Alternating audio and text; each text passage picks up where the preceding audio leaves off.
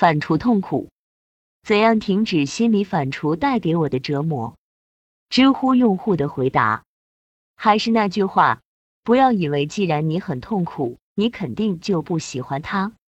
人最大的毒品是痛苦本身，它让你觉得深刻，觉得特别，觉得超凡脱俗，觉得自我存在，让你觉得自己手握债权，理所当然的有权追讨和审判世界的不公和不义，更让你觉得自己独自消化痛苦而没有追究，实在是慈悲怜悯。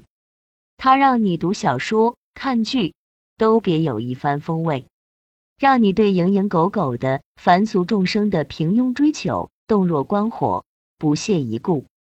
唯一的不方便，就是时不时发作的恐慌和自我怀疑。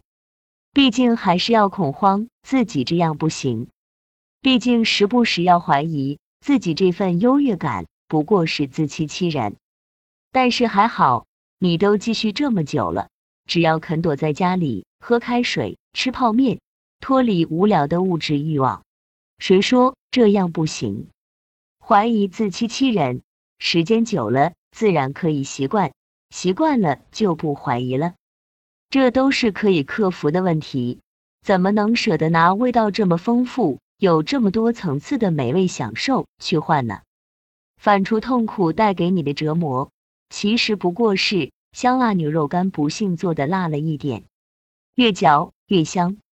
甚至问题本身都已经无意中翻开了这张底牌，这只是在问怎么停止反刍的折磨，可没有问怎么停止反刍本身。